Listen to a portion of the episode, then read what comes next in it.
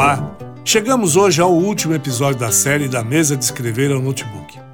Um podcast criado especialmente para refletir sobre a produção cultural no Brasil nos últimos 200 anos. Este programa integra as atividades comemorativas do bicentenário da independência do Brasil e é uma realização do governo do Estado de São Paulo através da Secretaria de Cultura e Economia Criativa, com a gestão e produção da Amigos da Arte. Desde o início desse projeto, sabíamos da dificuldade de encontrar um partido curatorial que permitisse, em apenas 50 episódios de aproximadamente 10 minutos, oferecer uma visão que, no mínimo, fosse intrigante para você, ouvinte, e que, se possível, pudesse criar estímulos também criativos para que você possa desenvolver suas próprias indagações e narrativas. Se pudéssemos colocar um ponto de partida para tudo isso, poderíamos subdividir a atividade cultural entendida como produção artística em três grandes nichos: a produção cultural popular, a produção cultural de massa e a produção cultural clássica ou erudita. Para facilitar a compreensão desse conceito, eu acho razoável entender como produção cultural popular tudo aquilo que é manifestação artística de comunicação espontânea e de tradição oral. Explico. Neste conceito, é popular tudo aquilo que emana das relações interpessoais e assim é divulgado sobrevive muito bem e depende exclusivamente da tradição, do folclore, da criação em nichos primários tais como as sociedades de tradição familiar, regional, religiosa, e assim sobrevivem nesses próprios grupos. Nisto, podemos enquadrar toda a cultura no Brasil, de norte a sul, que se desenvolveu no âmbito regional, mesmo que venham a ter reconhecimento nacional e internacional por fatores que independam da comunicação de massa. Um exemplo são os cortejos de pássaros juninos no Pará. A catira ou cateretê na região sudeste e centro-oeste como uma dança folclórica que é a própria face mais generosa do Brasil que envolve as culturas portuguesa, espanhola, africana e indígena. Envolve as principais matrizes formadoras da nossa identidade. As folias de reis, companhia de reis, reisado ou festas dos santos reis, que extrapolaram a tradição católica e se tornaram uma manifestação cultural com iconografia própria, tanto nos trajes, nos instrumentos musicais e nos seus significados. As festas do Círio de Nazaré, novamente no Pará, com todos os seus cânticos, mas sobretudo com a criação singular dos seus ex-votos, realizados com o caule das palmeiras de Miriti, que também se transforma nos brinquedos de Miriti na comunidade de Abatetuba, ganhando pinturas ornamentais extremamente interessantes. Ou ainda as esculturas de barro, feitas pelas bonequeiras do Vale do Jequitinhonha, numa maneira exemplar de como a arte escultórica se iniciou no Brasil de maneira espontânea e ganhou padrões que vão muito além de uma manifestação de um artesanato decorativo. Essas representações plásticas, musicais, de performance, que se multiplicam em milhares de outras leituras, seja na pintura, no desenho, na produção documental, são uma perspectiva quase infinita nesse Brasil que se desenvolveu a partir de tantas contribuições culturais. Não sei em você, ouvinte, mas em mim brota uma certa nostalgia, um desejo de me alimentar de tudo isso, uma vontade de, incontida de recomeçar a viver e a reviver toda essa nossa história, ir em cada canto e pesquisar em vídeos, na literatura, tudo isso que está presente e é a forja que nos desenvolveu como cidadãos, mesmo que alguns de nós nunca tenham visto qualquer uma destas coisas. Esse cheiro e frescor da cultura popular é a nossa principal reserva e eu realmente acredito nisso. O segundo conceito é aquele em que poderíamos situar a cultura de massa, e aqui poderemos, ouvintes, refletir um pouco sobre tudo aquilo que não sobrevive se não houver um empurrãozinho dos mecanismos de difusão de massa. O rádio, a televisão, o cinema, agora mais recentemente as redes sociais, os sistemas de comunicação individuais. Durante muito tempo, por exemplo, foram as gravadoras que pautaram quais eram os melhores artistas ou músicas para serem ouvidas.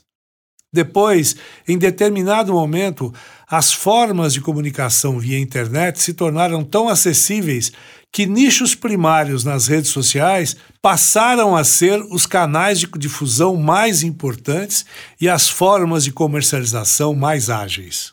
Muito recentemente, criaram-se as NFTs, o que em português chamamos de token não fungível, ou traduzindo um pouco mais, um bem criado por alguém que não é copiável no todo ou nas partes, em que você, ouvinte, pode ter a propriedade desse bem ou pedaço dele, tendo como garantia um certificado de propriedade digital. E isto vale para tudo. Uma música de qualquer natureza, um quadro, um pedaço de um quadro, um objeto original ou não. No caso das NFTs, temos o exemplo extremo em que tudo é cultura de massa, mas propriedade de poucos. Na cultura de massa, como conceito original, tudo é propriedade de todos. Por esta razão, a música popular, por exemplo, e aqui situamos todos os artistas que se desenvolveram nessa matriz, desde que Donga gravou pelo telefone o primeiro samba, passando por todos os demais, Francisco Alves, Ari Barroso, Dalva de Oliveira, Marlene, Assis Valente, Lamartine Babo, Radamés Inátali, Johnny Alf, Nelson Gonçalves, Maísa, Naná Vasconcelos, João Bosco, Martinho da Vila, Marcelo D2, Marcelo Camelo, Dolores Duran, Jardes Macalé, Lenine, Arrigo Barnabé, Eduardo Gudim, Zeca Pagodinho, Herbert Viana, Daniel, quem mais? Alexandre Pires, Seu Jorge, Max Cavaleira, Lulu Santos, Edu Lobo, Elisete Cardoso, Moraes Moreira, Alceu Valença, Clara Nunes, Jackson do Pandeiro, Tobias da Vai Vai, Moacir Santos, Carmen Miranda, Cazuza, Mano Brown, Hermeto Pascoal, Caetano Veloso, Chico Buarque, Roberto Carlos, Tom Jobim, João Gilberto, Raul Seixas,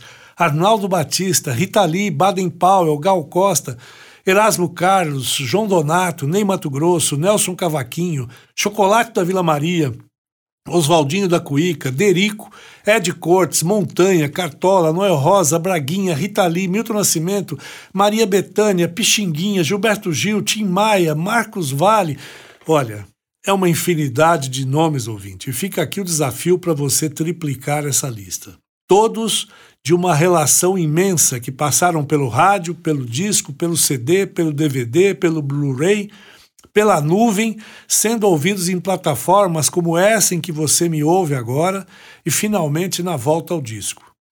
Bom, para isso fica a dica de uma leitura de um autor que não é brasileiro, Humberto Eco, já falecido, cujo livro A Passo de Caranguejo, recém-lançado, trata de política e eventos midiáticos do século XXI, de hoje, trata destas idas e vindas conceituais do tipo do rádio ao podcast, do disco ao podcast, do podcast ao disco, da mesa de escrever ao notebook, que nada mais é que uma mesa portátil.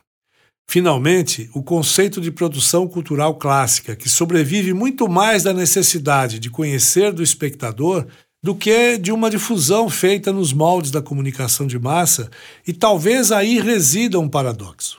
Para isso, me valho de um texto de um de nossos entrevistados, o compositor Leonardo Martinelli, em que ele diz o seguinte: Ao longo da história da música brasileira, é notável o papel que a música vocal desempenhou na consolidação de um repertório nacional. Se num primeiro instante essa riqueza se explica pela estreita relação que a música vocal teve com a presença da Igreja Católica em nosso país, em finais do século XVIII já podemos observar a consolidação de um repertório não religioso, desvencilhado da funcionalidade litúrgica e em sintonia com as práticas seculares europeias, entre as quais a ópera ocupa um notável lugar de destaque.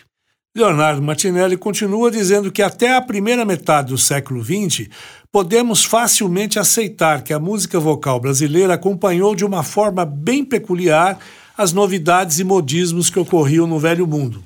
Entretanto, esse estado de coisas passou a mudar quando a assimilação de elementos das vanguardas europeias passou a ser sentida por aqui.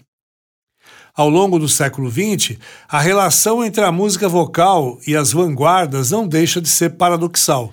Veja que, ao mesmo tempo em que obras canônicas da música moderna, que foram escritas para vozes, tais como Pierrot Lunaire, Wozzeck, Le Marteau sans Maître e Stimug, entre várias outras, e também que um compositor do porte de um Luciano Berio praticamente baseia toda a sua obra na reinvenção da escultura vocal, é também fato que, na prática, o canto e seus gêneros ocuparam o lugar secundário no grande debate estético das vanguardas musicais.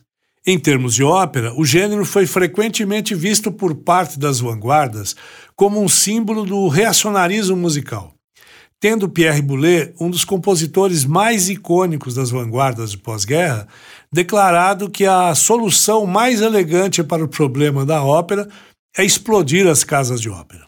E aqui eu comento que não devemos levar, evidentemente, ao pé da letra a ideia do Boulez. Nem acredito que ele tenha pensado, de fato, em colocar uma bomba dentro dos teatros. Mas é, deve ter entendido, como também devemos entender, que há uma necessidade de explodir o modelo que aí está, de romper com esses paradigmas definidos há pouco mais de quatro séculos e que, dentro dos nossos 200 anos, ganharam no Brasil uma velocidade estonteante e até um declínio intrigante. Relembremos a entrevista de Gaópido, ou a de Flor Menezes, ou o bate-papo com o Tobias da Vai Vai, ou o Tiago de Souza sobre o funk. Estamos falando da mesma coisa.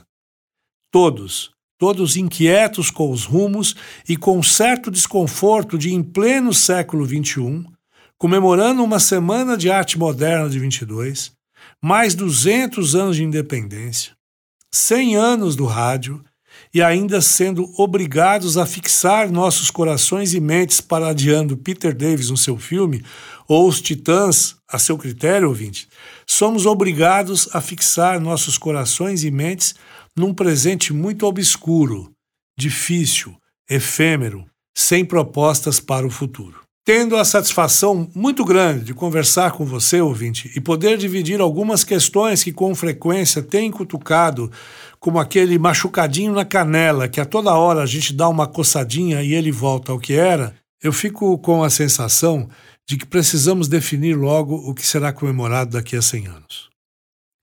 E também eu tenho a sensação de que você, ouvinte, é parte desse processo.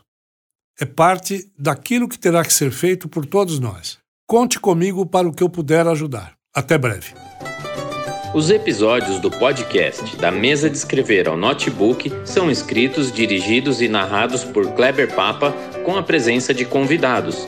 Os trabalhos técnicos são de Tiago Costa e a produção de Pablo Civitella e é uma realização do Governo do Estado de São Paulo por meio da Secretaria de Cultura e Economia Criativa, com a gestão e produção da Amigos da Arte.